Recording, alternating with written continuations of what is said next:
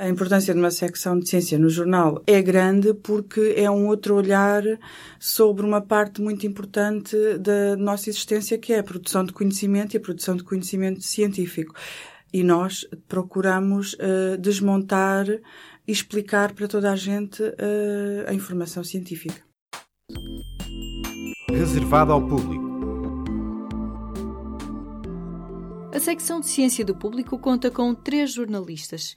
Desde a fundação do jornal, há 27 anos, que esta secção mostra como muda o mundo, desde a mais pequena célula à mais distante galáxia. O meu nome é Teresa Firmino, sou jornalista do Público e a editora de Ciência. O lugar da secção de Ciência no Público é desde o seu início, desde a sua criação, e sempre fez parte do próprio ADN do jornal ter uma secção de ciência uh, forte, que se distinguisse e uh, que, no fundo, sempre existiu ao longo destes anos todos do público. No Porto está Andréa Cunha Freitas. Foi com ela que falamos ao telefone sobre as especificidades de pertencer a esta secção. Tenho aqui a oportunidade de escrever muito boas notícias, normalmente dar muito boas notícias, é o que eu consigo eh, resumir-te.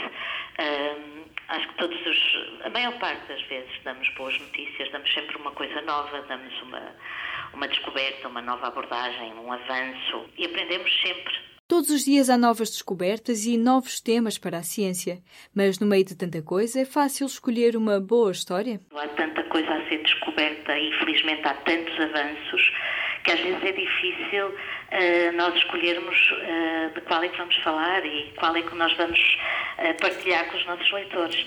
Mas, mas é sempre um exercício que acaba sempre bem, tem sempre um final feliz, porque com tanta escolha é, é, quase impossível errarmos e não contarmos uma boa história. A procura de histórias de ciência para publicarmos é, é muito fácil.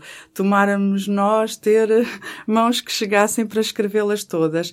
Elas chegam de várias formas, através das agências noticiosas, mas sobretudo através de uma procura nossa de eh, revistas científicas que publicam informação, muitas vezes ainda embargada, e é aí que eu faço sobretudo a escolha do que é que vamos publicar. No meio de tanta informação e coisas a acontecer, a ciência faz manchetes? Quando as coisas são importantes na ciência e dizem muito a muita gente, são manchetes. O jornalismo de ciência é muito difícil, eh, é muito exigente, é muito rigoroso e exige muito tempo para compreender a informação. Não é bem como outro, eventualmente outro tipo de jornalismo em que as pessoas, eh, uma fonte de informação diz uma coisa e ela é facilmente eh, compreendida. Na ciência não, é mais difícil descascar tudo.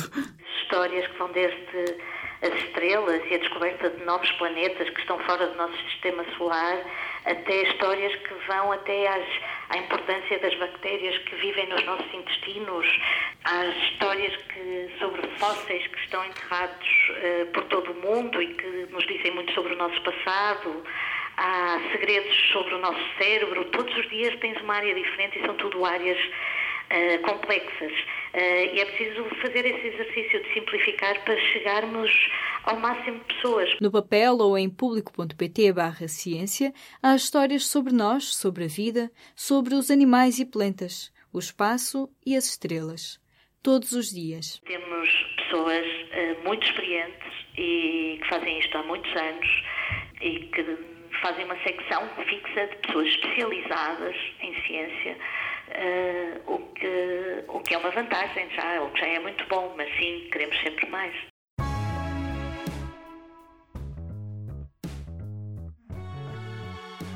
Pode subscrever os podcasts do Público no iTunes, SoundCloud e aplicações móveis. O Público fica no ouvido.